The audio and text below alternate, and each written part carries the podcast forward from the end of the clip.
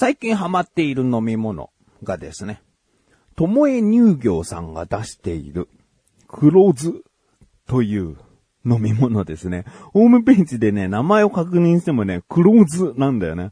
で、これどういう飲み物かっていうと、まあ、黒酢の入った飲み物なんですけども、リンゴ味。だから、黒酢とはいえ、もうリンゴジュースの方が要素強いぐらいの、あ非常に飲みやすいもの。で、1リットルの牛乳パックに入っていて、まあお店によるけども、うーん、スーパーで100円するかしないかじゃないかな。僕が買ってるところだと89円とかなんですよ。1リットルでね。うん。で、この飲み物が非常に美味しいと。うん。僕もともとあの、黒酢ダイエット的なちっちゃい飲み物ありますよね。コンビニとかでもよく売られてる。あの味が好きで。酸っぱいんだけど、このリンゴの、うん、まろやかさとかが中和して、すごく美味しい飲み物だなと思ってて。でも、なんか、ごくごく飲む、えー、好きな飲み物だから飲むっていうものよりもさ、サイズ的にあれって 125ml ぐらいしか入ってないから、こう、喉を潤すとか、ごくごく飲むとかじゃないようなね。なんか栄養ドリンク的なものじゃん。うん。だからまあ好きな味なんだけど、なかなかこう買わなかったなと思って。で、そこで見つけたのが、ともえ乳業さんの黒酢なんですけど。で、これね、まあ安いからね、黒酢成分大したことないんじゃないかと、ちょっと僕もそこはね、あの、疑ってしまっていたんですけど、この1リットルに対して、黒酢が、国産米の黒酢がですね、50ml 入ってるんですね。まあ、これがね、多いのかどうかっていうのがわからないけども、この、僕がよく飲んでいる 125ml の黒酢のリンゴ味の飲み物は、125ml に対して黒酢 5ml 入ってるんですね。これ、計算していくと、まあまあ、少し黒酢の方が、黒酢が入ってるんですね。黒酢の方が、ともえ乳業さんの方が、黒酢が入っているんですね。だから決してこう、中身を、まあちょっと、うん、軽くしたから安いんだよということでもなくですね。黒酢がきちんと入った上で、お手軽で、しかも1リットルのパックで買えるから、ごくごく飲んでも大丈夫というね。そういったものなんですよ。ねまあでもさ、そもそも黒酢ってこう体にどういいのかっていうところは曖昧じゃない？ね、お酢は体に、ね、小さい頃から、なんか言われてたな。体柔らかくするとか、お酢はとにかく体にとかさ。えー、すごく言われてきたけど、結局何なんだってことでさ、軽く調べてみるとさ、まず、血液がサラサラになると。うん。そして疲労回復効果があると。えー、アミノ酸がね、入っているので。で、米酢よりも黒酢がいいっていうのは、黒酢の方が熟成されてアミノ酸が豊富らしい。うん。なので、まあ、黒酢というところも、そのアミノ酸を摂取するのにいいということですね。あとはダイエット効果。これは、まあ、アミノ酸のリパーゼという部分がね、えー、体脂肪を分解する酵素ということでダイエット効果にもいいよと。あと、美肌美容効果。これもアミノ酸の成分でグリシンというね、皮膚を守る免疫機能を改善する働きのある成分。こちらが入っていると。まあ、アミノ酸すげえってことなんだけど。だからまあ、米酢より黒酢のがいいわけだな。えー、何回もこれ言えちゃうんだけど。えー、あとですね、黒酢に含まれるメラノイジンという成分が老化防止効果。えー、あとは冷え症。えー、アミノ酸によって硬くなった赤血球を柔らかくする効果があると。ね。まあ、アミノ酸がすげえんだな、本当に。で、米酢より黒酢の方がね、アミノ酸入ってるんでね。えー、あと、便秘解消。これらの様々な効果があってですね、まあダイエットをしている僕としたら、摂取するに越したことはない。で、これ摂取する量が1日15から 30cc と言われているんですよね。まあまあ 15ml から 30ml ということはですね、僕が好きだったあの小さい飲み物には黒酢が 5ml しか入ってないから、最低でも3本飲んでおかないと、1日。ね。そうなると、こう、お財布にも厳しいし、うん、3本を買いに行くっていうのはなかなかね、辛い。ここで、先ほどから出ている、ともえ乳業さんの黒酢だとですね、だいたい半分、行くか行かないかぐらいまで飲んでしまえば、1日摂取するにふさわしい量を、うん、体に取り入れることができると。うん。しかもお値段、100円しないと。いうところすごくね、素晴らしいよね。だから僕ちょっとこれをね、飲んでいるんですよ。うーんまあまあ、いろんなことやってるんでね、これがダイエットにすごい効きましたっていうのはね、なかなか言うのは難しいんですけど、うーんまあ今回はね、そのダイエットの話、またちょっとしたいなと思っている自分がお送りします。菊師匠のなだらか向上心。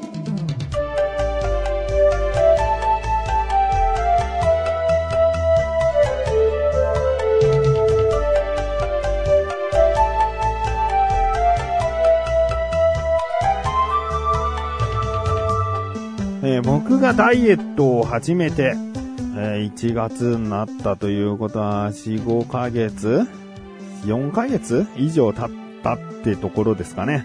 えーなんですが、まあ、うーん、さあ、体重どんどんどんどん減らすぞっていうムードが、正直ね、落ちてきてる。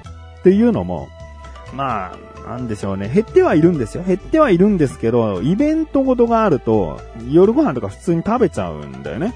でさ、食べるとさ、体重がさ、すっごい増えるの。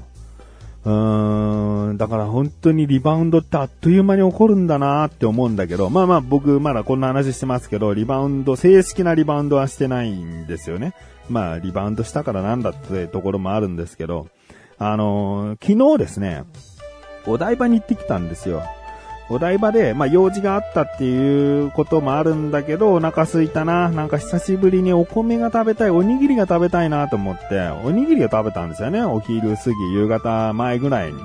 で、夜ご飯の時間になって、美味しそうなね、豚骨ラーメンがあったんですよね。あ、久しぶりだな、豚骨ラーメンと思って。豚骨といえばさ、ね、博多の豚骨ラーメンといえば、替え玉だな。もう替え玉も一回しちゃってさ。ねあー食べちゃった。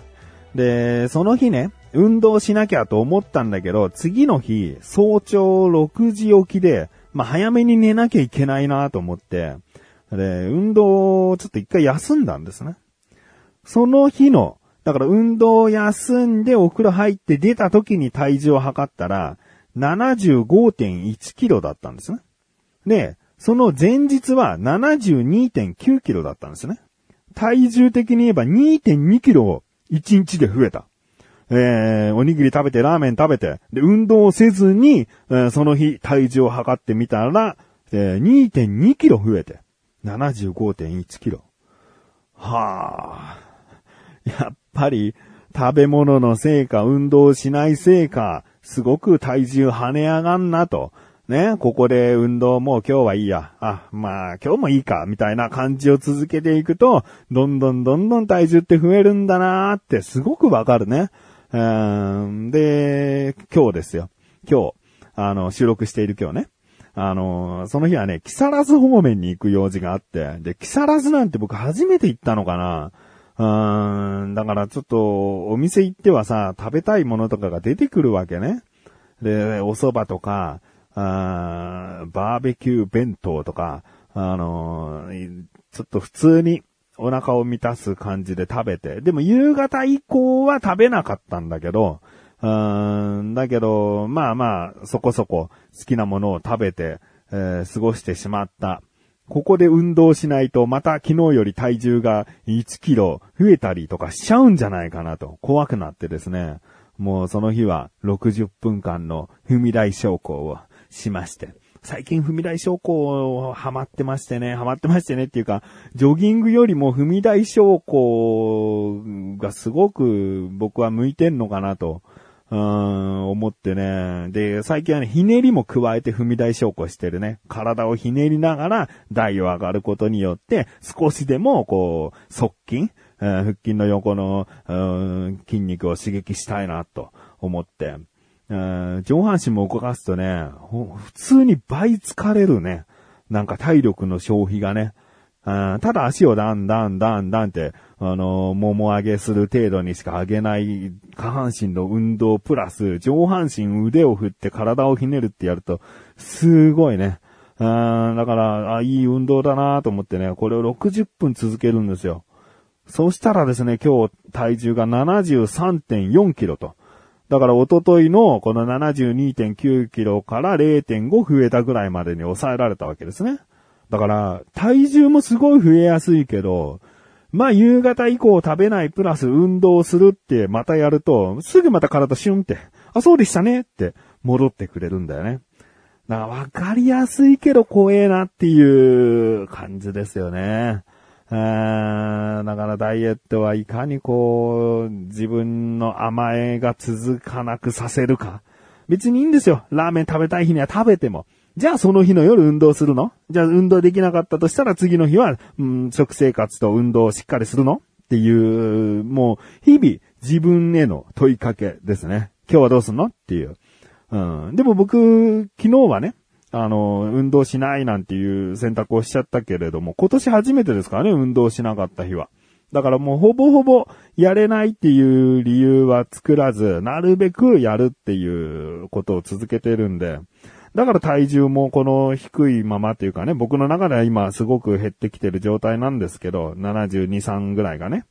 えー、今だって73.4でしょ？ダイエットする前93.4だからちょうど20キロ痩せてる状態の体重に今なってるから、まあそこら辺今維持しようとしている。まあ本当に60キロ台に行きたいなと思ってるんだけど、この、イベントごとっていうかさ、さっきも言ったようにお台場行った木更津行ったとかさ、なんかこう、怒ると食べたくなっちゃうんだよね。普通に日常を過ごしてれば今日は我慢しようっていうことがいろいろできるんだけど、ね、どっか行こうってなった時に、いや、僕ダイエットしてるんでっていうのはさ、ちょっとつまんないじゃない？うん、せっかくその場所に行ったんだからその場所で食べれるもの食べたいなって思っちゃうんだよね。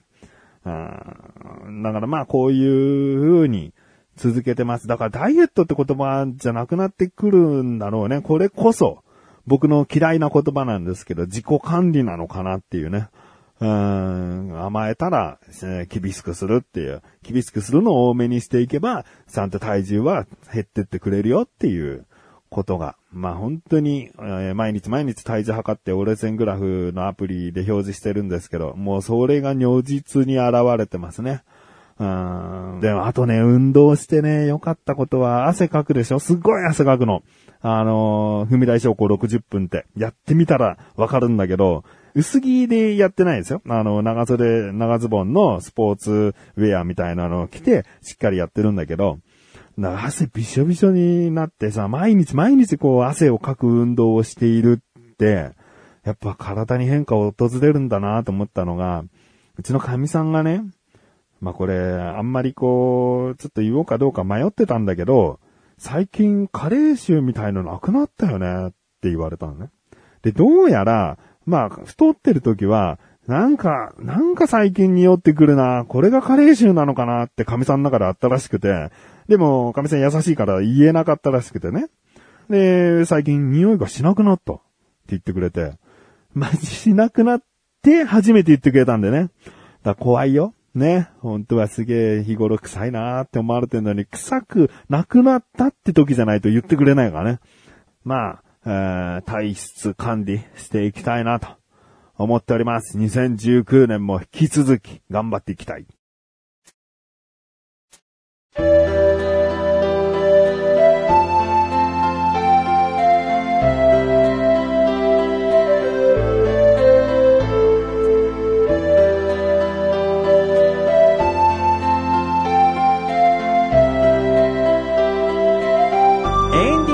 そしてすぐお知らせです。このなだらかご女子が配信されたと同時に更新されました、小高菊池の小高でチャー聞いてみてください。今回は、掃除について。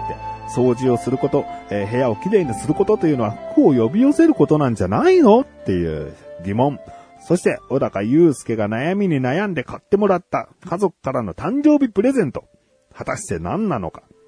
そして僕がとある客引きに対して客引きっていうのかな？あまあちょっとどうなの？って小高祐介にお話ししています。気になるという方はぜひ聞いてみてください。ということで、なだらか向上心甘いすすぶこしで、それではまた次回お会いでき、口勝利したメガネたまりたまりお疲れ様です。